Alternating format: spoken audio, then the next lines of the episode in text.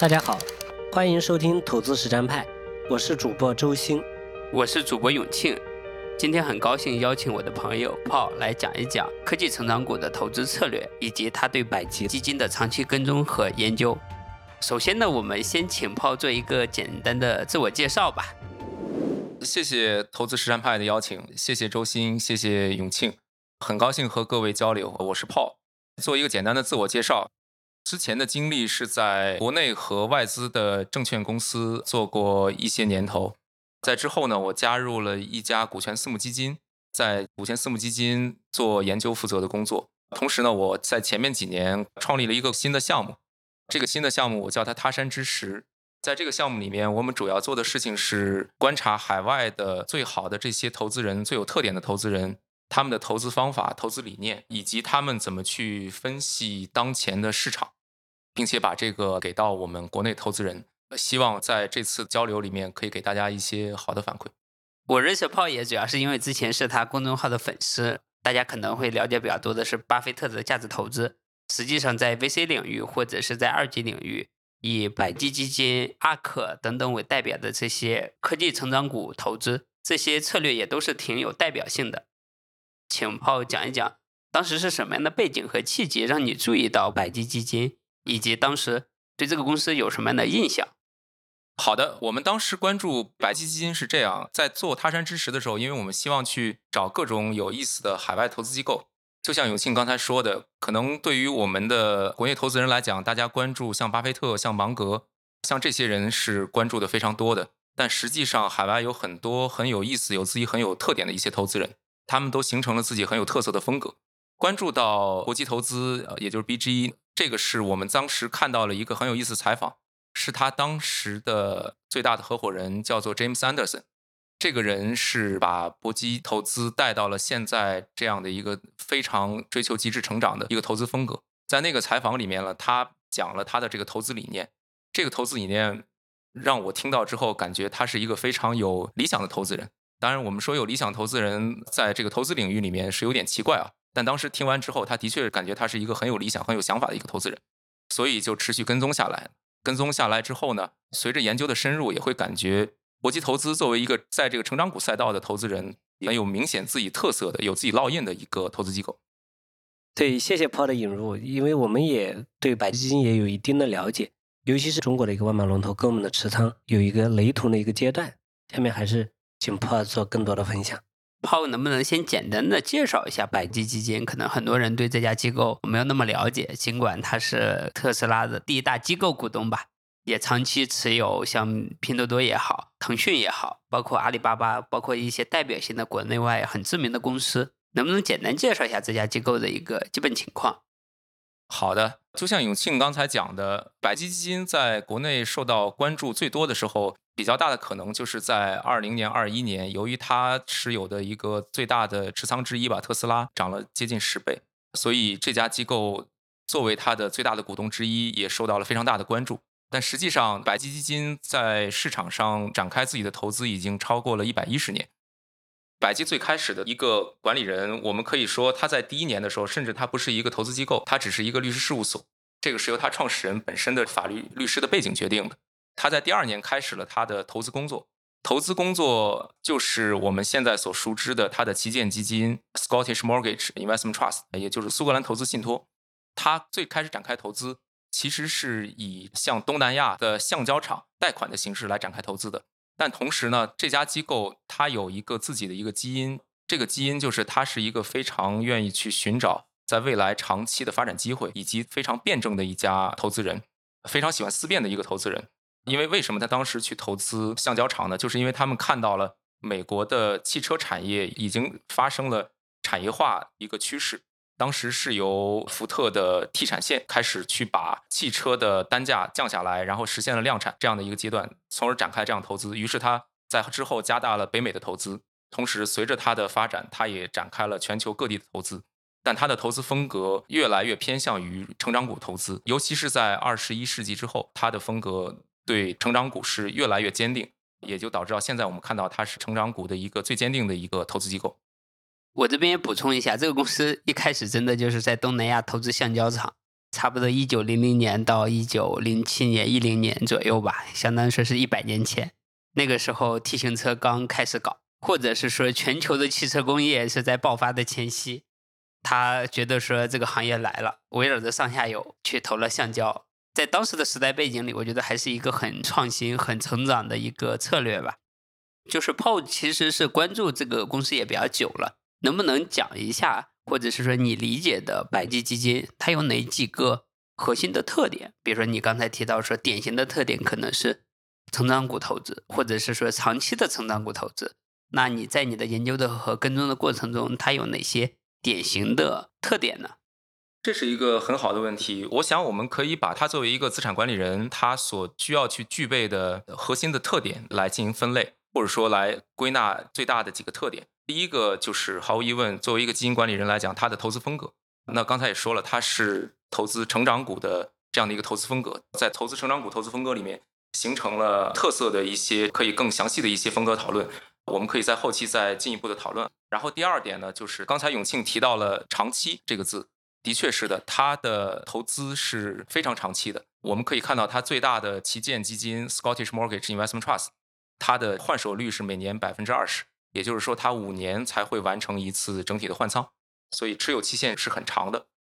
在这个持有期限下面，它不是说自己能够去主动完成这样的工作，这个是由它的一系列的架构以及它产品的架构来决定的。所谓它的架构，就是首先它的架构它是一个合伙人制，私营的合伙人制。所以他的决策是完全由自己的这个合伙人这边可以来决策完成的。第二方面呢，就是它的产品架构。它的产品架构还是说到刚才的旗舰基金，这个是以投资信托的形式存在的，这也是一个非常有意思的产品架构。这样的产品架构能够让他去忍受市场的波动，然后去展开自己的长期投资。所以这是他第二个特点。当然，还有一个特点，他给自己的一个定义是 actual investor，这个不知道怎么翻译啊，或者叫实际投资人，或者说真正的投资人，或求真投资者，对，或者叫求真投资者。他给自己这样一个定位，就是他把自己和其他的我们在市面上能够看到的大多数的资产管理机构是分开的。他怎么样分开呢？他认为他所驱动他来展开投资管理业务的要素，他是去做展开投资的。相对而言，他认为大多数资产管理机构。他或者说他们的投资是去以挣取管理费为目的，或者是以挣取 carry 为目的。我觉得他在官网上讲了很多，是说有点像我是来搞投资的，但大部分人看起来是搞投资，实际上本质是来搞证券交易的。对对，是的，是的。所以这是为什么他对于企业的质量或者说叫企业的本质是非常关注的。所以这是我觉得他有自己很鲜明的这几个特点。OK，我们就继续把炮讲的这些点进一步的讨论啊。第一个呢，你刚才提到说它是一个信托的形式，而不是一个我们平常见到一个私募基金或者合伙人的角色的形式，这是有什么样的很大的一个区别吗？这个投资信托在英文里面叫做 investment trust，这个对于国内投资人来讲，这是一个大家了解相对少一点的产品。但如果说我们加一个前面的一个前缀，也就是 REITs，这个可能大家就都知道了。REITs 本质上也是一个投资信托，但 REITs 投资信托主要针对房地产。对百济投资来讲，比如说它主要的这个旗舰产品，这个苏格兰投资信托这个产品，它的投资信托的架构是这样：它本质上是一个上市公司，我们称之为基金持有人来讲，并不是持有的基金的份额，而是持有的上市公司的股份。我们以证券行业作为一个类比，相当于是他把这个公司以 IPO 的形式来募得了资金。它的资金使用用途是什么呢？主要就是按照自己的策略来展开这个投资操作的。那它的这个好处可以显而易见，就是这个资金是进入到公司的账户的。这个账户并不是说是一个基金的份额可以去申购赎回，而是它是以公司形式来展开这个投资，所以它并不需要考虑说投资人会有申购赎回的这样的压力。它会不定期的去展开再募资。可能举一个类似例子，也就是我们 A 股市场里面经常说的定向增发。这个他也是会去做的，但是还是资金来了之后，他是可以去在他的公司里面去展开实质投资的。那就这个跟我们所经常去看到的开放式基金有本质上不同，因为开放式基金遇到的最大的问题就是投资人可以在他觉得不好的时候去赎回。对于百济投资来讲，他是不需要去担心这样的问题的。所以这也是为什么他可以去忍受非常大的市场波动。我们也都知道，成长股投资它的市场波动是显然会大于通常所称之为这个价值股的投资的，所以它是可以去忍受这样一个波动，因为它有这样的一个产品的支持。OK，可以这么理解，就是 SMT 这个产品或者 SMT 本身是一个上市公司。这个上市公司呢，它定期去面向投资者去融资也好，或者是他做的投资都是拿着上市公司的钱来进行的。然后呢，投资人只是他的小股东而已。你交易的是上市公司的某个股票，这个股票的主业是投资，是这个意思对吧？对，就是这家上市公司的主业是投资，基民其实本质上就是股民。你如果觉得这个基金，比如说 SMT。这个基金你不认可它的投资方式，或者你不希望去再投资了，那你直接在公开市场，它是在伦交所上市，这个在这个上面买卖就可以了。那我们平常所看到的基金净值，其实本质上归到这个上市公司下面股价的形式来展现出来。OK，我觉得这个就是跟国内的很多私募基金或者有限合伙有很大的区别。市场行情很差的时候，LP 都赎回了，那你这个时候导致你不得不卖出一些行为。对于他们来讲，那我可以不卖出，大家最多是把它的股价砸下来。但是股价砸下来不影响 SMT 作为一个上市公司主体它持有的资产的价值，是这个意思对吧？对的，你甚至可以这么理解：SMT 如果说你不认可它的策略，那你本质上你是不认可它的公司的。这个跟我们去买卖公司的股份是一样，你直接去卖掉这个股份就可以了。从它的操作行为上来讲，它的这个公司的架构形式其实跟伯克希尔、巴菲特所管理的伯克希尔是有一点像的。当然，伯克希尔本身它的控股公司下面是有它的这个实质的产业，而这个平台更多的是一个投资的平台，因为它不会去控股某家公司。在我们理解上啊，可投资资产不受市场波动影响的，对吗？对的，它的可投资资产是它在以上市公司能够去募集到的资金。这种募集资金的渠道就会有多种渠道，我们还是把它当做一个上市公司来讨论啊。就是这个上市公司，它是可以去以各种各样的能力去进行资本市场的融资的。比如我打一个比方，我们可以看到的大部分的基金公司都是没有办法去通过借款的形式来获取到资金的，都是以募集的形式。而 MSMT 本身呢，它是可以以借款的形式在公开市场上来进行举债借款的。我们也可以看到，它的确是在前面两年这轮加息周期之前，它做了长期的借贷贷款，而且由于当时的利率是比较低的，所以它的这个贷款利率是很低的。这个就给它的可投资资金带来了更多的资金来源，也给它的基金本身的这样的一个管理结构带来很大的一个灵活性。首先，对于投资它的这个产品，我们叫它产品，这个产品来讲，它并不会涉及到有赎回这样的一个问题。因为如果投资人不认可这个策略了，不认可他的这个投资行为了，他就在二级市场进行卖出，而公司本身并不需要去卖出股票来把这个资金赎回，这个对他的操作是完全不受影响。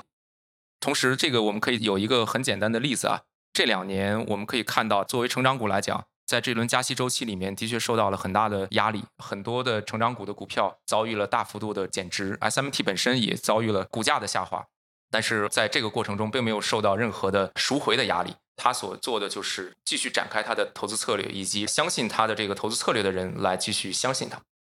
相当于说，它的架构和它的资金属性这种叫上市公司平台的机制，让它更容易应对风险，不太像有限合伙这种基金的形式，你要承受这么大的波动和面对面的压力。毕竟都是上市公司的钱，坦白讲，在做投资嘛。这个还是挺有意思的，伯克希尔等等也都是这么一个组织形式，这是组织的创新带动了一个投资策略的改进和升华。对，就是同样在资管行业，这样一种组织方式还是比较让人羡慕的。在我看来呢，一个是伯克希尔哈撒韦，还有一个是百济基金，另外还有一个就潘兴时代广场。之前我看潘兴时代广场，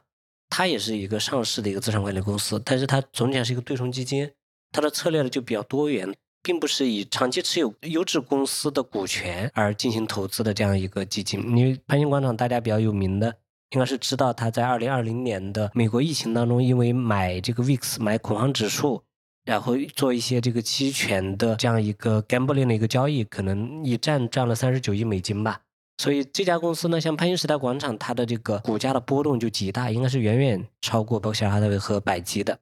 这样的一种新型的资产管理公司的一个组织方式，觉得它是双刃剑嘛，它可能对于某些类型的投资，它可能是有加成的作用的，然后对于另外一些类型的投资呢，它可能这种股价的波动反而会给这个基金的管理带来新的挑战和新的难度。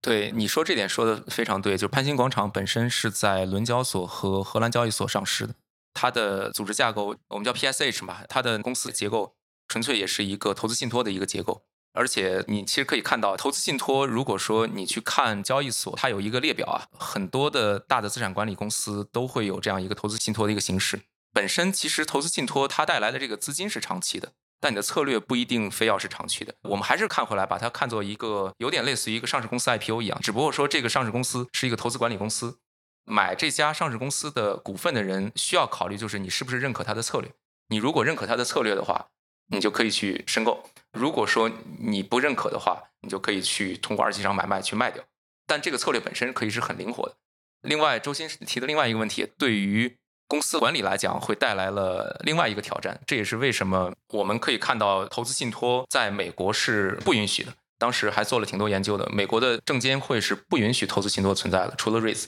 只有在英国是允许的，还有在欧洲的一些国家。OK，说是在美国，大家都是搞的是保险公司。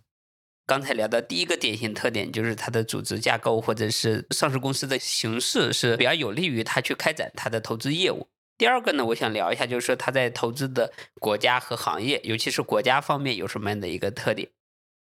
可以这么讲，BG 在投资国家的时候，它有一部分的产品是去投资到某一个特定市场，比如说它的美国基金是主要投在美国，欧洲基金主要投欧洲，然后有一个中国基金主要是投在中概股以及中国市场相关这个股票，它是有这样的基金的，但它更多的基金，包括它的旗舰基金，并没有国家的一个限制。对于 BG 本身来讲也是这样的，就是它的投资，它更多的是去看未来的大的发展机会是在哪里。比如说，它投资中国，它其实第一笔它对于中国的投资是在投中国的互联网，那是在大概一零年还是一一年，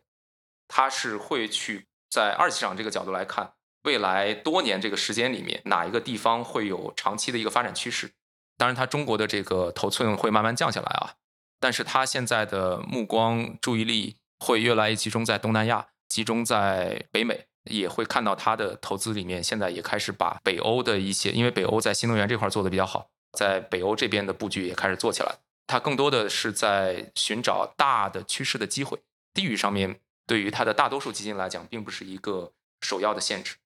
对我这边也补充一下，因为 BG 它是有公布它的年报。其实它在年报里面会有披露，说它的投资的公司主要的区位分布有多少美国的公司，多少中国的公司，多少欧洲的公司。前几年总体的分布是百分之五十左右的都是美国的公司，可以界定为是美国的资产吧。然后百分之二十五左右其实是中国的资产，包括腾讯、阿里，包括今日头条，就是字节跳动啊，也包括美团，包括支付宝等等这些公司，其实都有持仓。包括未来、理想啊，未来是有持仓的，理想我不太确定了。然后再剩下来的是百分之十五到二十，其实有可能是在欧洲市场，因为它本来就是一个欧洲的公司嘛，包括英国、德国、法国等等这一波公司。剩下来的就在东南亚或者是拉美地区。整体的形态的分布感觉就是一半美国，剩下来的百分之二十多是在中国，百分之十几是欧洲，百分之十是其他地区。我觉得从结构上或者从结果上来看，它是为数不多的在中国市场下注比较多的公司，或者是中国资产下注比较多的公司。二零二零年之后，互联网监管更为之后吧，能明显看到它是在腾讯等一系列互联网公司的持仓是明显下降了。如果是看它最近几个月的持仓里面，核心的对于中国的持仓可能最多的是拼多多了，其他的公司的持仓现在都很少。可能现在的持仓比例只有百分之十三左右到十五区间，就已经是明显的下降。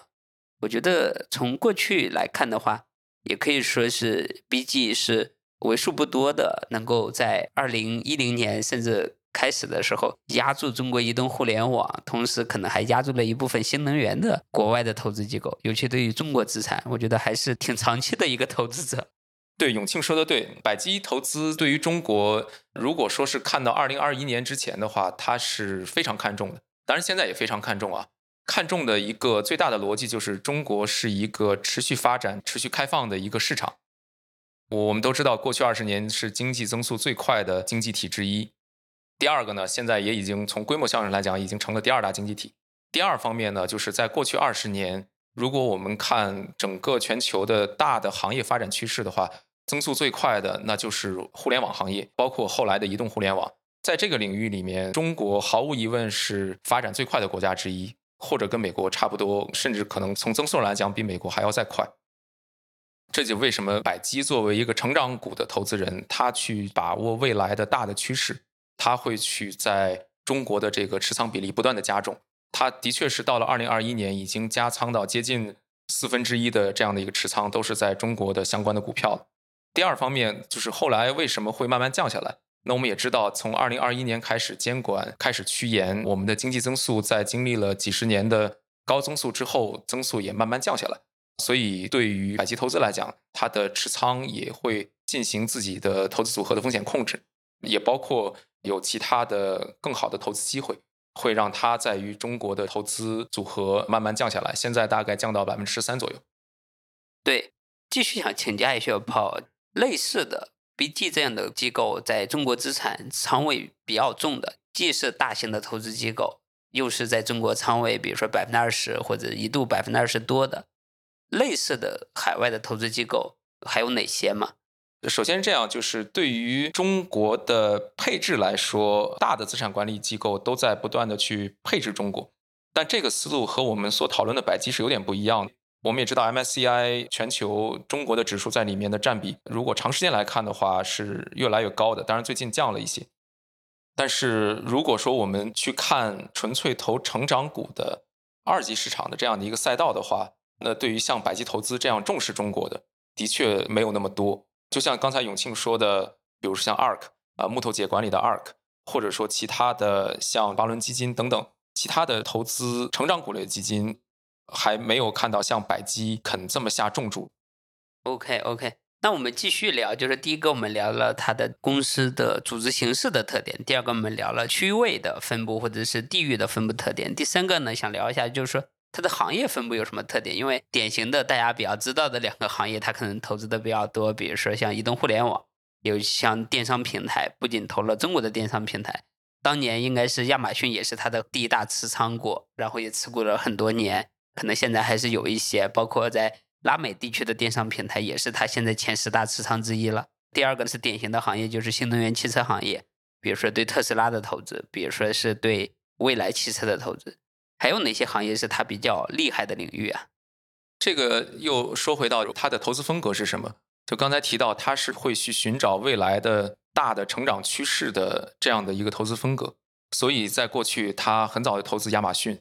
对于中国的配置，比如像百度、阿里、腾讯等等，也是很早就配置进去。那对于它现在在配置什么？除了刚才永庆提到的移动互联网，包括新能源，像特斯拉，我们也可以看到它的配置有很大的一块是在医疗健康，然后还有一块这个跟互联网会比较接近啊，在人工智能这个产业链。说到这里，之前会看到百基啊，它做了一个很有意思的事情，它会每年公布自己的每年的研究计划。虽然这个它不是说是每年的研究计划都会完全能对应到它的持仓里面，但是它的研究计划可以去说明它在这一年里面，它会去花大多数或者绝大多数精力会去关注到这几个行业。那我们可以看到，今年它的大的持仓能够对应到它去年的它的研究计划里面，它有一项非常重要研究计划，就是第一，他认为新能源是一个未来的发展趋势，或者说二零二二年的几大的研究计划，一个是新能源。一个是人工智能，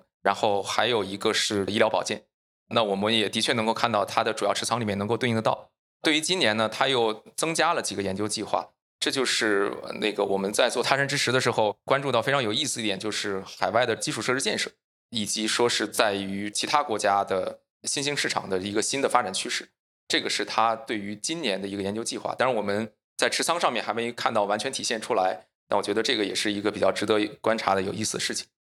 因为如果你把它的十年甚至更久的年报都会看一下，你就会发现说，他对新能源、对于技术革命或者对医疗行业的技术革命，觉得它是一个长生命周期的关注。他不是说最近一段时间 ChatGPT 火了，他看一把，而是说他就对这个行业有真的是持续的跟进。包括是持续的研究，还有官网也有一些观点的输出吧。我觉得他这个给人的感觉就是叫扎扎实实搞成长股投资，就是不是那种短期的 A 股类似的主题投资。我觉得这个地方可以请周鑫补充一下，或者是分享一下 A 股的常见的成长股投资策略是什么样的特点，跟 BG 这种成长股投资策略有什么异同吧？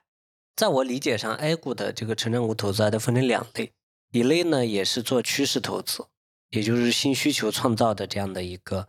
趋势投资的这个成长股投资。第二类呢，就是总量见顶下的成长股。总量见顶下的成长股，就是做一些行业总量见顶之后，有一些公司它作为头部公司渗透率持续提升的。第二类公司的这个成长股呢，就是总量见顶下的成长股呢，它就是比如说类似白酒行业，二零一四年这个整个白酒行业的产销量是一千四百万吨。到了二零二三年八九年之后，降到了八百万吨，但是里面的细分的公司呢，就走出了一些成长股，就包括白酒的龙头茅台、泸州老窖啊这些。另外一个呢，就是趋势，或者说这个就是所谓技术革命带来的这个就是趋势投资。然后 A 股的这个趋势投资，或者说 A 股的第一个类型呢，就是科技成长呢，和百吉的科技成长呢，我觉得有一个最大的不同，就是 A 股的话，它可能是。很多时候，它的业绩是不能兑现的，它未来未必能够兑现成真正的价值创造。从它的这个就是交易的 pattern 或者市场的范式来看呢，当预期来临的时候，它涨得会更高；等后面实际业绩兑现的时候，就价值创造的幅度未必比当时炒预期的时候高。还是说明这个就是 A 股的大部分科技成长的公司，它真正的核心竞争力，或者说长期的把科技。把组织能力转化成护城河的能力还是偏弱的，转化成长期的价值创造的能力还是偏弱的。但我们看百基投资的科技成长股，就像刚刚 Paul 讲的一样，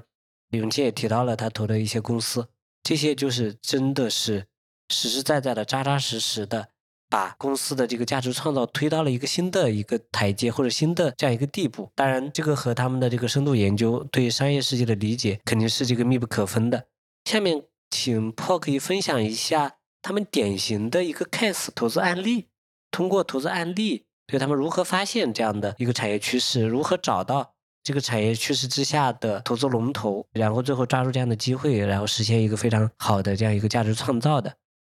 我们可以以他在国内的这个成名作吧，就是特斯拉作为一个案例。刚才永庆也提了，就是特斯拉，它是在很早就开始去持有了。大概一三年的时候就开始去持有这个特斯拉了。如果大家在关注那个时候的特斯拉的话，可以查一下新闻，或者是看一下过去的一些介绍，就可以看到特斯拉在那个时候其实是大家对于电动汽车是不是能够在未来有爆发式增长是有很大的一个不确定性的。另外呢，由于特斯拉的 CEO 伊隆马斯克是非常有能够体现个人风格的地方。所以在中间呢，会有很多的一些曲折。我们可以看到，之前有人做过一个统计，就特斯拉从二零一三年到二零二零年，自从百基进来之后，到他开始去大规模卖出特斯拉股份之前，特斯拉的股价上涨百分之五十的次数超过了呃十次，下跌超过百分之五十的次数也超过了十次。这是有人做过一个统计，应该是十次多啊，具体的我有点记不清了。但是他们在这期间呢，一直是去坚定的持有。我们所谓坚定持有，就是他没有大规模的去卖出，但是他多多少少卖了一点点的股票。这个对于整个的仓位影响是不大的。他在这个过程中，我们可以看到，第一个就他为什么能拿这么久，除了我们刚才提到的这样投资信多的一个产品架构的优势之外呢，他对于行业的发展的跟踪，以及对于这个行业的头部企业的追逐，非常的坚定的。这种坚定，他们甚至找到了学术上的一个理论上的支持。如果大家关注多一点的话，国内之前也有一本很有名的书，就是这个卡洛斯·佩雷兹之前写的《技术革命与金融资本关系》。在那个里面，他是详细介绍了在整个的这个科技泡沫从技术形成到泡沫，以及说是在泡沫破灭之后再重新发展这个过程中。这个金融资本在这里面能够起到作用，以及它可能在这里面潜在表现。那对于百基来讲，他是非常认可这个理论的。我们看到，就是他的这本书的作者卡拉斯·佩雷斯，百基投资是他的非常坚定的支持者，甚至说也支持他做这样的一个科研。所以他会对于未来的一个技术发展趋势去了解的非常的明白，这是第一点。然后第二点，为什么他要去寻找这样一个龙头呢？可能这个大家关注百基多一点的都会知道这个故事，就是现在已经有亚利桑那州立大学的这样的一个教授做过市场的研究，就是分析了过去九十年美股市场的表现，会发现绝大多数的收益都集中在非常少数的，可能在百分之四还是百分之五这样的一个头部企业来产生的。当然也要说回来，就是这个教授也是百基投资非常支持。他从二零一八年就开始去赞助这个教授来研究这样的一个大的趋势的。第二方面，他在这个趋势过程中，他为什么能拿得住呢？我们又提到，就是开始的时候，永庆说的，他是一个给自己定位叫做一个 actual investor。他对于自己的投资，他更相信是我如果说在中途去做一些波段，或者说去卖出的话，那我可能会去失去这样的一个投资机会。这个失去，我之前仔细分析过，他所说的这个失去，并不是传统意义上大家觉得说，哎，你做个波段，你可能就丢掉了其中的一部分涨幅。不是的，他的更多的一个投资理念就是他会真的会希望去陪着这个企业去发展和成长。这个我觉得也是他在他的投资过程形成中，我们刚才说的他的其中一个投资的非常重要一个要素，就是他会想作为一个真正的一个投资人。所以你可以看到，就他在这个过程中，我们说回来以特斯拉为例，你可以看到他在这个持有的过程中啊，特斯拉遇到了很多的问题，比如说之前自动驾驶撞死人，比如说这个美国出台了一些法律。这个来去限制自动驾驶的一个行为，包括中国会出台法律鼓励这个行为。在这样的一个起起伏伏的过程中，BG 都会坚定的去支持特斯拉，以及去帮助特斯拉，给他我们可以称之为赋能吧，来去给他去提供很多的一些想法和洞见。我这边补充一下 PO 提到的这一些信息啊，可能是如果的有一些听众之前对这个领域没有太多了解的话，可能会有点懵。我觉得补充几个核心的信息点。第一个呢，就 Paul 提到的是，BG 在其中的一年年报里面有专门提到说，那个百分之四的公司创造了足够多的财富，剩下来百分之九十六的公司创造的财富可能就是一个，你可以理解为可能跟国债收益率差不多的财富，就是它没办法创造更多的收益。这个跟市面上或者很多人的理解是说，这么多公司逻辑上应该是收益是一个均匀的收益，这个是一个最大的冲突，就是它的这个分布有点像一个密律分布。少数公司创造了大多数，大部分的公司都是打酱油，本质上是这个意思。然后，如果是按照这个逻辑的话，那你就应该是投资最猛的那一波公司，因为这一波公司创造财富实在是太大了。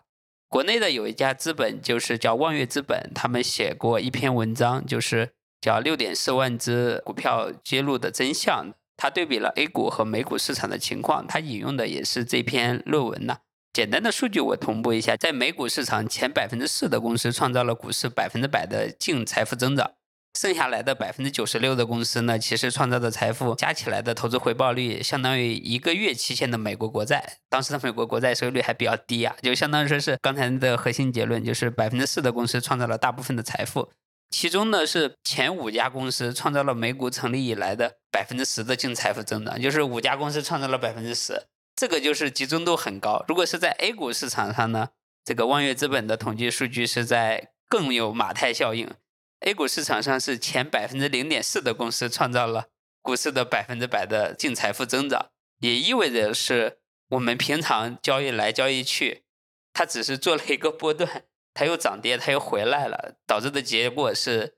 对于整体的社会财富它没有增加。而 BG 他们想投资的更多有点像将来会改变世界的超级巨大的公司，或者是能够真正的革命性的公司。这些公司现在可能在特斯拉小的时候，可能就是一个不起眼的公司，但一旦它长大了，它就是要改变世界，要在汽车领域里面就是创造巨大财富的公司。对，也事实上如此，因为特斯拉给他的一个单一的基金就带来了上百亿美元的回报，这个是能从结果上也能看得到。我印象当中应该是两百亿美金，一个投资机构通过一家公司可以赚到两百亿美金，是非常非常罕见的。正好大家刚刚讲到了密律定律嘛，就是我补充一个，就像在过去十年，全世界的 GDP 的增长啊，大概不到两百个国家的 GDP 增长有百分之八十四都是中国加美国创造的。嗯，中国创造了百分之四十，美国创造了百分之四十。我是讲 GDP 的增量，也就是说，这个经济活动，尤其是在这个人的世界当中，很多东西它是非均质的，就马太效应其实是非常强的。另外的话，刚刚讲的特斯拉，就是我这边有一个感受，就是优秀的投资机构，它其实对公司的定价能力，有的时候比公司的管理层都要高。我记得百济资本在持有特斯拉的时候，一度特斯拉的老板大家都知道是马斯克嘛，曾经说要五百亿美金来私有化自己的公司，也就是当时在马斯克眼里面啊，这个公司值五百亿美金。当然，美国有很多的做空机构认为是完全不值五百美金的，可能两百亿美金都不值。就是在这样的做空机构的长期的质疑之下，然后伊隆马斯克他对特斯拉的估值都出现了一个偏差。当然，我相信百济在五百亿美金左右，基本上没有对特斯拉做减持。也就是说，百济对特斯拉的这个就是价值判断，或者说内在价值的判断，或者是对产业趋势的判断，有可能比创始人还要准确。我们作为金融资本和产业的关系是什么？就是如何能够赋能？从某些方面而言呢，我们可能对产业的空间、对产业趋势的理解。有可能比天天专注在产业里面的这些高管管理层有可能更透彻，因为我们相对更客观，能够做行业比较，而且对过去的这个行业对周期的把握可能会有一点点自己的优势。但是总体上，我们还是认为金融资本或者说就是金融机构投资者还是要跟企业家、跟企业持续学习的。对，如果是大家对于百基的持仓感兴趣，其实因为这个公司它在官网上会披露它的持仓，你能看得到它的在历史的周期里它的持仓的变化。我记得当年最高的时候，其实是百度是它的中国的第一大持仓，然后后来它也就变化了，变成腾讯也好，变现在的第一大持仓变成了拼多多也好，就能体现出这个公司对中国代表性企业的研究深度，我觉得还真的是挺牛逼的，定价能力还是挺强的。那我们继续聊啊，就是刚才聊的是特斯拉是它的一个代表性的案例，让大家对这个公司有了解。但实际上，它在美国的医药领域其实投资的也很多，包括 mRNA 这个技术，感觉它也是第一波下注的公司。感觉这种很垂直的尖端的技术领域，其实人家是有长期的研究和跟进的。那我想继续请问一下 Paul，就是他是投资了，或者是主要投资了某几个领域？感觉跟市场上的很多的二级类的机构来讲，他在某几个领域感觉就不会做投资，比如说周期品，比如说无论是巴菲特还是一些代表性的马斯克，就是写周期的马斯克，就是买了一堆石油公司的股票，但是这个机构感觉是在石油、房地产、金融、银行等等领域是一个放弃的一个策略。我想知道说，你对比了这么多的代表性的国外的投资机构。对这个事情，你有什么样的一个观点和对比发现？我觉得百基他对于成长股的看法，就他怎么去认定这个成长股，这个是跟这个密切相关的。之前我们讨论过，他想寻找的这一类的成长股是可以去改变世界的。因为还是说回来，他的一个基本逻辑是他认为这些能够有持续长期成长的这些公司，它是可以带来市场上的绝大部分的财富，甚至说全部的这个财富增长。这个是他去找的这一类公司，而这类公司往往出现在哪儿呢？对于他们的自己定义来讲，呃，往往出现在那个时代里面的成长类的投资。所以在最近这二十年，我们也的确可以看到，所谓这个成长性的投资，不管是在中国还是在美国，大部分都出现在互联网、在医疗、在消费等等这些长期的成长赛道里面，而不是在像在地产或者银行。所以这个更多的是一个投资策略的不同。那这个就涉及到说，百亿投资它对于这样的一个定位，最起码在这二十年里面，追求的是可以去科技改变世界的这样的一些成长类投资。如果说我们再往回看一点，其实我看了它过去几十年的持仓，比较有意思一点就是，你如果说你看它零零年初那个时候的持仓，它其实是持有了蛮多的石油公司和金融机构的，所以它是在那个时代是把它定义为成长类投资的。但是在新的这二十年，能够明显感觉到他对于成长这个定义是不同的。我猜测，可能 James Anderson 对百基的一个影响，也是在这个二十年体现的比较充分。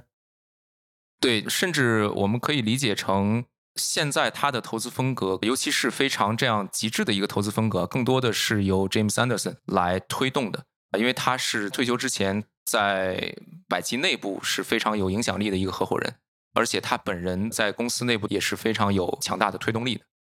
也就是说，如果我们总结一下 James Anderson 的一个投资理念的话，它还是非常偏新兴行业的一个成长股投资。那新兴行业的成长股投资呢，它就是整体上就是要看有没有技术革命创造了新需求，然后有没有价值网的一个迁移。刚刚我聊到的这个，就是说有一些叫总量建立下的成长股，它可能是就是价值网没有迁移的时候，有一些里面的头部公司呢，可以在这个价值网上做这个放大渗透率的提高。而百基的成长股投资，就 James Anderson 的这成长股投资，它是当价值网迁移新的需求，用户的、客户的、社会的、消费者的需求，然后它带来了新的一个增量的一个市场，然后谁在未来的这个增量市场当中，谁能有一个比较好的卡位，然后这个卡位呢能够带来商业价值，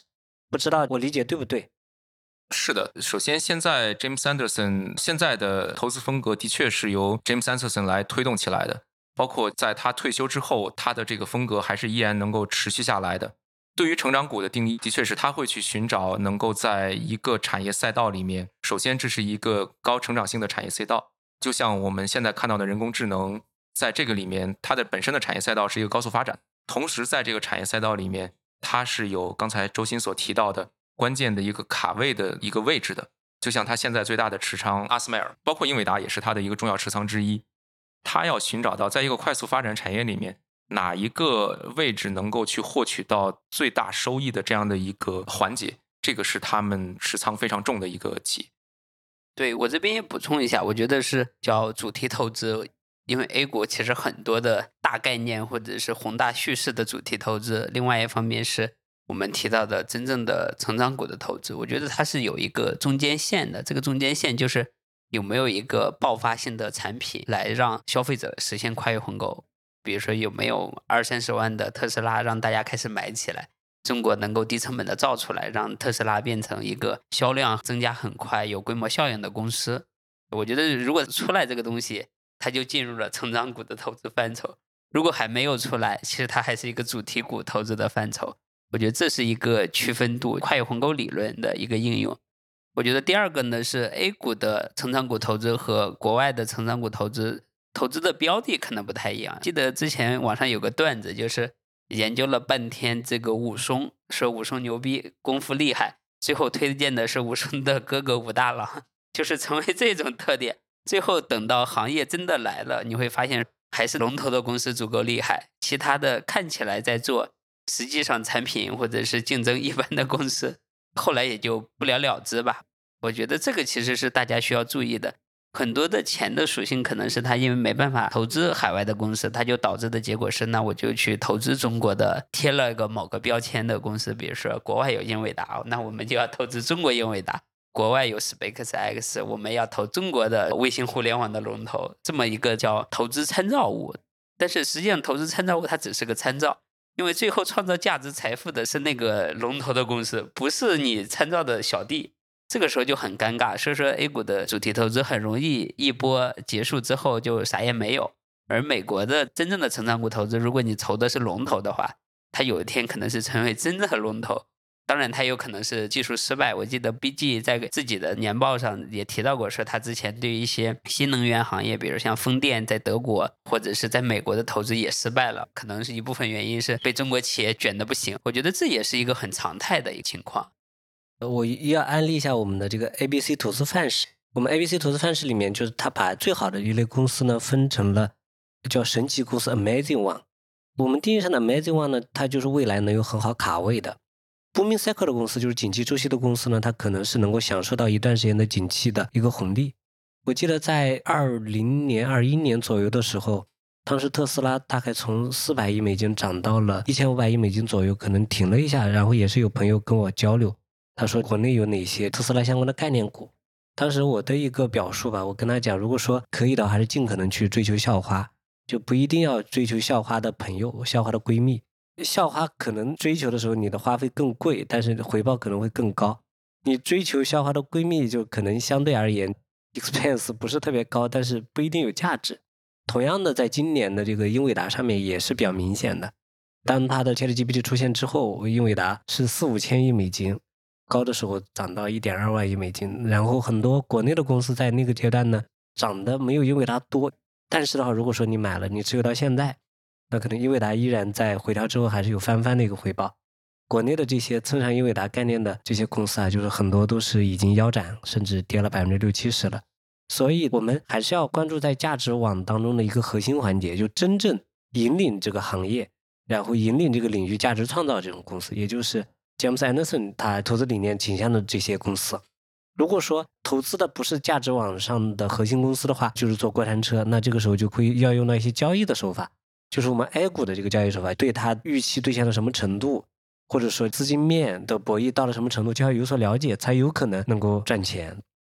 当然，为什么请 Paul 来聊呢？因为也是 Anderson 这个做法，就是说两个最优秀的这个成长股投资方法，第一个就是 Anderson 的这个做巨大价值创造的，然后又在核心环节的龙头公司。那第二个就是总量见顶行业之后，有些龙头公司它也能够兑现成长，就是总量见顶下的成长股。当然，第一种呢，就是 Paul 讲的这个公司都是非常让人激动人心的，因为我每次看 James Anderson 的写的东西啊，我都看得我心潮澎湃。有的时候我在研究总量见底下的成长股的时候，就会觉得这些公司就是在蚕食这些中小企业的这个份额，就是通过蚕食中小企业的份额，通过提升内部运营效率，然后简化费用率这些来获得的成长，感觉也是成长也不错。但是真正牛逼的还是这个价值创造的这个龙头企业。对，是的，我觉得周鑫这个补充也特别有意思。如果你看他的年报或者他的一些演讲或者一些资料，你感觉是。大哥是要来改变世界的，要跟这些伟大的企业家一起改变世界，感觉是人家是真的在做一个叫求真的投资者这么一个行为。我们以上分别聊了它的组织形式，第二个呢是聊了它的地域分布，第三个呢聊了它的行业分布。我们第四个其实想聊一下它的组合管理。我觉得它的组合管理跟巴菲特的组合管理其实是有明显的差异的。如果你看它的前十大持仓，其实持股的份额占它总持仓的是百分之四十左右，哦，整体上还是比较稳定啊，百分之四十到五十上下。第二个呢是它的行业分布上，可能现在是新能源，或者是刚才提到医疗，包括是一些互联网等等，单一行业可能也就百分之三十左右，整体是四到五个大的行业。它第一个呢是没有 all in 一个公司，比如说像巴菲特的持仓，如果二级市场的持仓的话，你会发现苹果一家可能百分之五十，然后其他的公司一点，当然也可能是因为苹果过去几年涨得实在太凶了。我觉得这个其实是有一个比较大的差异。我想请教一下 Paul，对这个方面的研究有什么样的发现？我觉得能分享的就是第一个，它本身它说到底还是一个投资组合的管理。的确是他跟巴菲特虽然都是以这种上市公司形式来做投资的，但是你可以看到他的单个的持仓几乎很难见到有超过百分之十的。这个里面也有一个明显的例子，就是我们在二一年的时候，你其实可以看到特斯拉由于增速过快，导致说它的持仓占比已经超过百分之十。也就是在二零年的那个时候，百济投资在它的旗舰基金里面把大部分的特斯拉的仓位都给抛掉了。所以它的确是会有一个从组合角度考虑去分散风险，这个是它的一个组合管理的一个管理方式，在单一持仓不能占比过大，这点的确和巴菲特会有一些区别。然后第二点就是我们可以看到他们自己对于这个组合管理上面会有一个讨论，我觉得很有意思。他们自己对于组合管理的一个讨论，除了我们刚才所说的控制仓位或者说控制风险的这个角度讨论以外呢，他们会做了一个很有意思的事情，就是对于同一个基金里面的一个内部资本的竞争。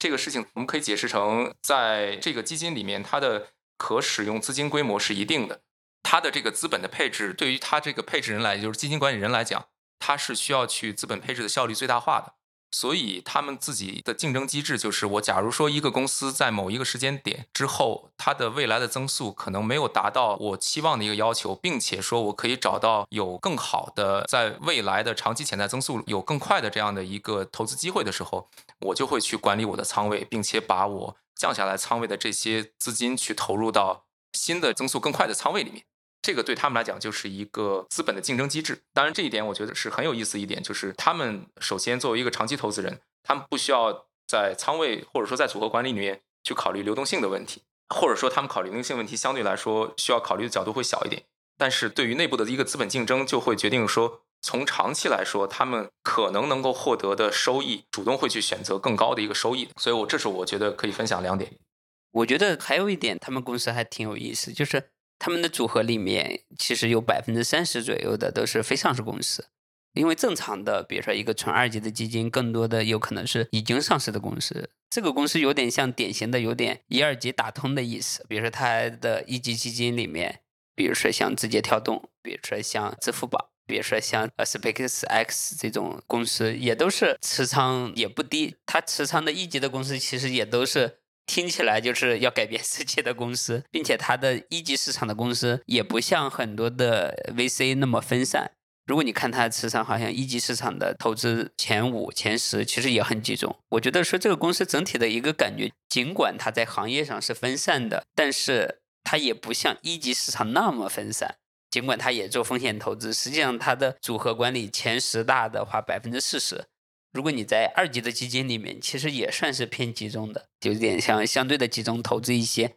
未来改变世界的公司，分散在各个行业上。压住不同的技术路线，说不定这个技术路线一旦从零到一大的技术突破了，它就完全把可能这个行业的收益率全部覆盖得掉。我觉得说它这个组合管理还是挺有意思的，因为如果你看二级的，比如说号称价值投资的，其实很多它的组合可能前十大持仓也就百分之四五十，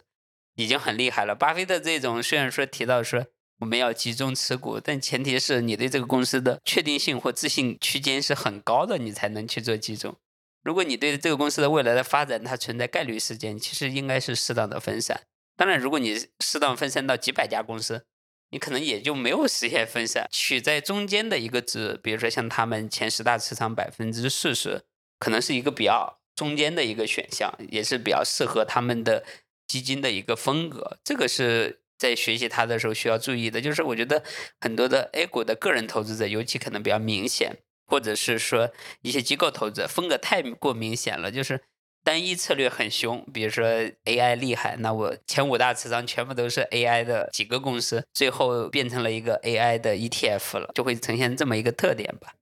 我补充一下，永庆对于股权这边的评论，就是他对于股权投资规模是持续在增加的，现在的确已经接近百分之三十了。我们其实可以，这个股权对于投资人来讲，它更多的是一个资产类别的一个方式。但其实你从策略角度来讲，他投资股权的策略和他投资公开市场策略其实是保持一致的。就首先，他的投资风格本身就是一个长期投资人，所以股权本质上也是一个长期投资的一个投资资产，所以这个是可以保持一致的。然后第二点呢，就是现在可以看到的一个明显的趋势是，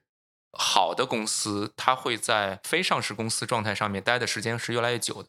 所以对于百级投资来讲，他如果想要去展开这方面的投资，或者说展开对于极致成长这一类的投资风格的话，它必然要去往股权投资这个方向去迈进的。那这个跟它的策略也是一致的，也没有超出它的这个能力范围。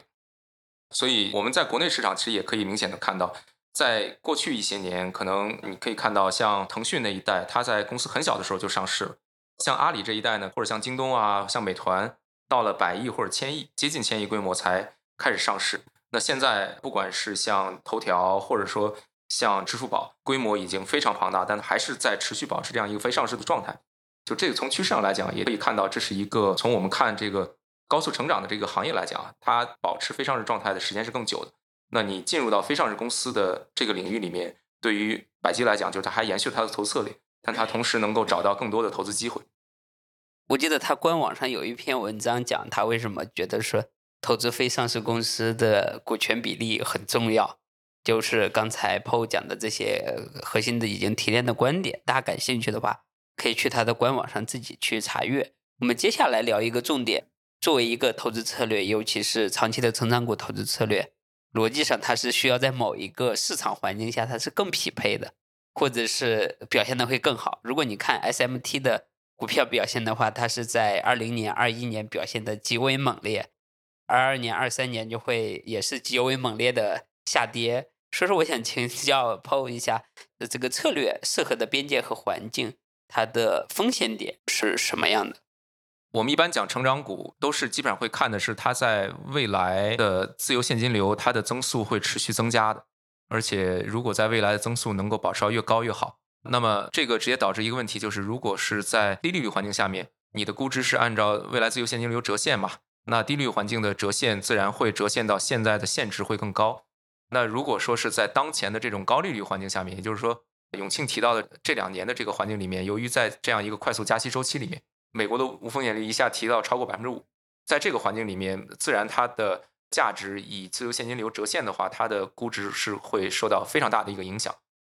这也就是为什么在过去货币宽松的这个环境下面，百基投资的成长股投资，它的收益是非常显著的。但到了二一年、二二年之后，我们可以看到它的基金的收益下挫非常厉害，去年可能跌了接近百分之五十吧，二一年跌了接近四十多。所以它的策略更多的是在高利率环境下面，它的公司受到的影响是会更大的；在低利率环境下面受到影响会更小。那我们就甚至都不考虑说是在高利率环境下面会不会产生进一步的企业的增速下滑，由于经济衰退导致的业务受到影响，这个也是另外一方面影响因素。所以这个是百基为什么在这两年会相对来说更差一些。对于这种成长股的投资判断，我自己的感觉可能还是，那如果说其他条件都不变的情况下面，你的利率环境或者说你的资金的宽松程度会很大程度上影响这个企业本身的价值。因为大家都知道，就了解经济周期的都知道，这个利率它也有它的周期的。当利率上行的时候，整个钱的成本变贵。钱的成本变贵，也就即使是持有优质公司股权的，它的机会成本也变贵，所以优质公司往往也可能会下跌。而成长股呢，因为它对未来现金流折现，因为它很多时候它兑现的利润的久期会比较长，那它未来往现在折现的用的这个折现率在变高，对现在的估值确实会有比较大的影响。但是在我看来呢，我觉得就是说每一种投资策略它肯定是有它的这个上分期和下分期的。就是说，我们了解它的上分期和下分期，就是在一定程度上可以有所规避，但是也没有办法做到完全规避。对于现在的全球成长股的影响，也不仅仅是在经济周期的这样一个转变变化，也可能与地缘政治周期有了新的一个变化，对吧？就是当下的一个地缘政治环境可能还是偏紧张的，所以对有些公司的估值有影响。所以的话，就是投资啊，它永远是一门艺术，然后它包含的范畴内容还是非常多的。我们了解百基的这样的投资策略和投资范式，并不是说这个策略就是万能的，不是所谓的就是能够一直持续上涨的，而是说这样的策略，我们认为总体上它是能穿越周期的，就是有下行期，有上行期，但是也不需要就是神话任何一个类型的一个策略，而是我们找的能够穿越周期。对吧？就是穿越周期的策略，然后匹配自己的能力圈，然后匹配自己的心态，匹配自己的 mindset 性格，这样的策略可能是做投资的一个关键，也是我们这个投资实战派邀请的各位大咖，对，包括今天的 Paul，大家来分享不同的投资策略，不同的行业的一个初衷，就大家终归是会找到属于自己那一趴的这样的一个投资策略，或者说啊这样的一个投资风格。我这边也补充一下，我是觉得说。每个市场环境下，逻辑上它都有匹配的策略，或者是说基金管理人或者是这个 GP 本身，它就是做的是某一个策略为主的投资，它正好匹配了某个环境。比如说在中国的话，是一八年、一九年、二零年号称的价值投资策略，当然匹配了当时的市场环境。同样的话，比如说像当前今年典型的就是高股息策略嘛。然后也是匹配了当前的环境，就是在乱世的情况下，经济衰退的周期里，大家更想要的是确定性。高股息的公司提供了确定性，当然又因为外界的环境比较乱，你对这个股息率这个确定性要求就更高了。那你这个高股息策略就变成了引发大家关注的一个策略。这个时候呢，就变成了说高股息策略又变成了一个主题投资了。类似于一八一九年的价值股投资的主题投资，就是一开始买的人真的是买股息的，后来的一些人买的他可能不是股息，买的是基金经理或者是基金业绩表现好了之后，觉得说他表现的很好，那我应该持有它。外部的环境 N 多人都在告诉你说，外面的环境很乱很差，这个时候你应该买高股息策略，就形成了。一个策略跟一个走势的匹配，自证的循环了。所以说，我们在这里面想表达的一个点是，为什么在这个过去三年或者五年最受挫的时间段，我们在聊成长股投资策略呢？我们是想表达的一个最重要的事情，就是它要匹配当时的市场的环境。因为我个人理解的成长股投资策略，它背后的核心就是要有真实的成长，并且这个成长是一个跨越时间周期，它不是两年三年的事情。就是有点像你不能指望着是某一个技术，你现在看到它是刚出来，你希望它两年之后要改变世界。对于像 BG 这一种机构，它持有特斯拉的时间或者是兑现收益的时间是用了差不多十年的时间，这个时间周期是很久的，它不是短期的买一把，下个月就卖掉，它是一个真正的一个成长股投资，这也是我们今天聊的一个重点。此外呢，我是觉得说，代表性的投资策略它可能是有几种形式，一种是叫科技成长股的长期投资，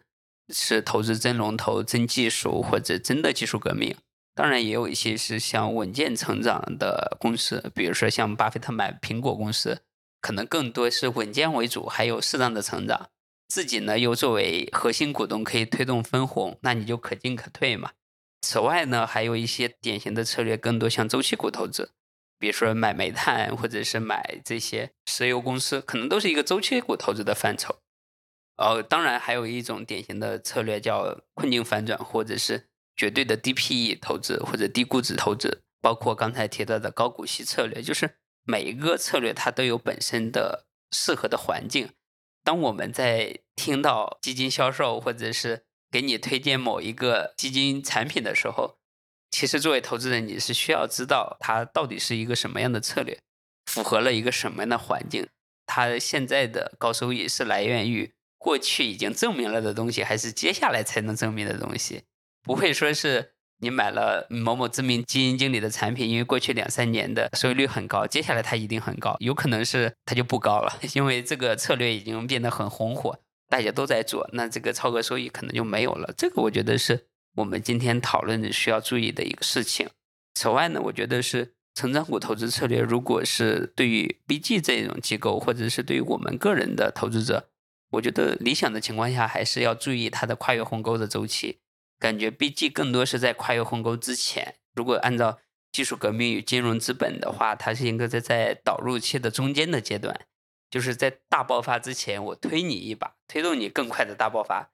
那它就是属于在零到一中间的零点六、零点七的位置。然后我们个人投资者，如果是二级的投资者，国内叫赛道股投资等等，更多是在从零到一到一或者一点一、一点二的时候。比如说我们在二零年、二一年大家关注的。对于新能源汽车产业链的投资，更多是到技术大爆发之后，行业铺开之后的一个投资。当然，这里面我觉得也需要提醒大家注意的是，当一个公司或一个行业从成长期到成熟期，它是一波很惨烈的下跌。它的代表性的特征可能是龙头公司的收入利润的增速下降，包括净利率的下降，包括是行业内卷的很惨烈，包括。过程中看起来低 PE，但实际上隐含了竞争格局变差的风险。不要因为看到十五倍 PE 的新能源巨头就上来就买。我补充一下周鑫和永庆说的，我非常赞同他们说的，这样的不同的环境下面，就不同的策略，它的表现和它所关注的重点是不一样的。我们经常会开玩笑说，这个风水轮流转，今年到我家。其实你从这个 BGE 它的业绩表现也可以看到。过去两年是他非常痛苦的时期，但当然他早些年的时候，在前面这十几年的过程中，他的表现是非常好。在不同的环境下面，不同的策略的确是会有很大的一个区别的。所以我觉得这是第一个。然后第二个就是还是要找到一个适合自己的。就像刚才永庆提到的，BG 他能够拿持有特斯拉持有十年，这个对于绝大多数投资人来讲，这都是很难去做到的，尤其要经历很多的痛苦和诱惑。所以哪一些策略是真正适合你的？这个可能根据你自己的特点，根据你自己的资金的这个风格，根据你自己风险的忍耐程度是息息相关的。所以这个不同的市场环境，什么东西适合自己，这个都是要好好思考一下。我觉得这也是为什么周鑫和永庆的这个主题啊，就是投资实战派，就是关注实战。我觉得这是非常好的一个主题。我这儿再补充一下，就是因为近期呢也是出了很多光伏企业的三季报，近期也是。三季报的一个热门的一个点，我们看到很多光伏企业呢，包括它的电池啊，包括逆变器行业的普遍的市盈率已经降到了十二倍到十五倍。看了三季报之后呢，大家就恍然大悟了，就是竞争格局恶化了。就中国的很多企业，就是尤其是中国的制造业，经常会面临这样一个发展中的一个问题吧。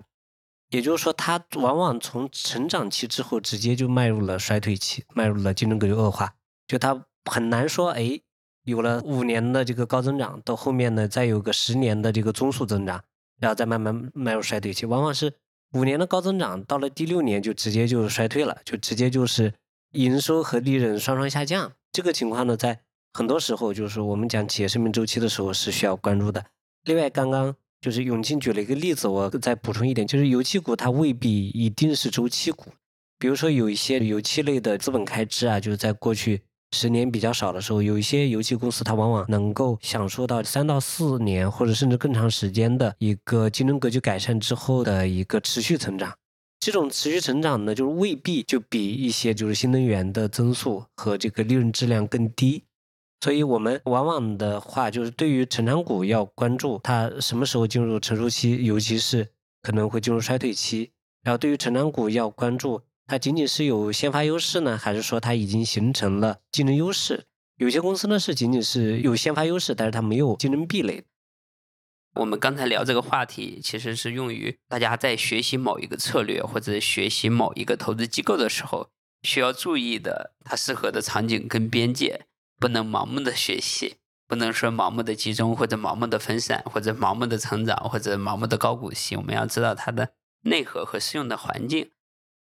我们接下来其实我想讨论一个问题，就是说有一种策略有点像做一个组合了，一方面可能是持有了一波高股息率的资产，或者是稳健成长的资产，一部分的仓位是用在了高成长科技。举个例子，有点像持有了中国移动加上特斯拉，或者中国移动加上英伟达这种组合，这个有点像塔罗布提到的杠铃策略嘛。一方面是获得了一个稳健的、能够预期的。可能有收入、现金流，竞争格局还很好，可能还有个股息率的保护，就是比较便宜的高质量的资产，能看得见的不会赔钱，甚至有可能接下来会更好。另外一方面呢，它是在右侧，它是持有了一个还不错的高成长的资产，它可能会波动比较大。这样的话就形成了一个理想情况下形成一个对冲嘛，就是既有稳健的部分，也有进攻的部分。我想知道 Paul 对这个。策略有什么的想法？这是个很有意思的话题。我甚至觉得这个已经把我们从一个投资组合变成了一个配置上的一个讨论，那就更多的这像一不同策略的一个配置方式了。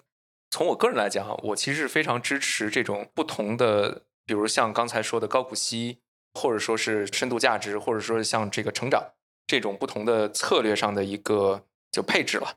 我们可以简单回顾，就是这种策略它在什么环境下面，它能够体现什么样一个特点？比如说，我们刚才讨论过去讨论到的这个成长股啊，它所处的环境就是，如果说是在经济增速快、流动性宽松的这样的一个环境下面，它的表现会更好。但同时呢，它的波动性也会更大。然后在经济环境比较差，或者说是它的流动性相对来说更弱，或者在一个高利率环境下面，那么它的表现就会不可避免的会变得更差。首先，可能就要关注说，在这个环境下面，你是否能忍受高波动，以及你是否是更想去追逐净值上增长，还是想去追逐，比如像高股息策略里面一个相对来说高，但是可以去来定期分红的这样的一个股息的策略。我觉得这个对于每个人可能都有不同的答案。对于希望去寻求净值增长的这样的一个，但是能够忍受波动的话，可能相对来说在成长股这边的配置更高一些。但如果说你希望去有稳定的现金流，但你的风险承受能力或者波动的这个承受能力更差的话，那可能高股息策略相对来说更适合。这是我这个脑子冒出来的 一个这个大概的想法。刚才的讨论更多是偏向于一个方向性的讨论啊，可能对于具体公司也没办法说，就是某一个行业某个公司它是一个静态的，它还是要具体的分析。我觉得是在具体的公司分析上，我记得网上或者是。BG 它有一个很典型的叫尽调实问，或者是行业实问这些这些研究或者是公开信息的查阅，你觉得说它在研究方面有哪几个很有意思的或者有特点的，跟你平常看到的一些公司不太一样的地方？这个问题我觉得可以从两个角度来聊。第一方面，尽调十问啊，大家都耳熟能详了，尤其是关注这个 BG 的话，它对于很多的它重仓的公司都会有自己的这个尽调十问。但从他的这个研究方法来讲，我觉得可以提两个点比较有意思的点。第一个还是他会去看长周期的对于未来的发展趋势的分析。就像我之前提到的，BG 每年它都会去对未来的这个研究啊，它会有一个研究的框架。这个研究框架就是我未来可能主要要研究哪几个大的方向。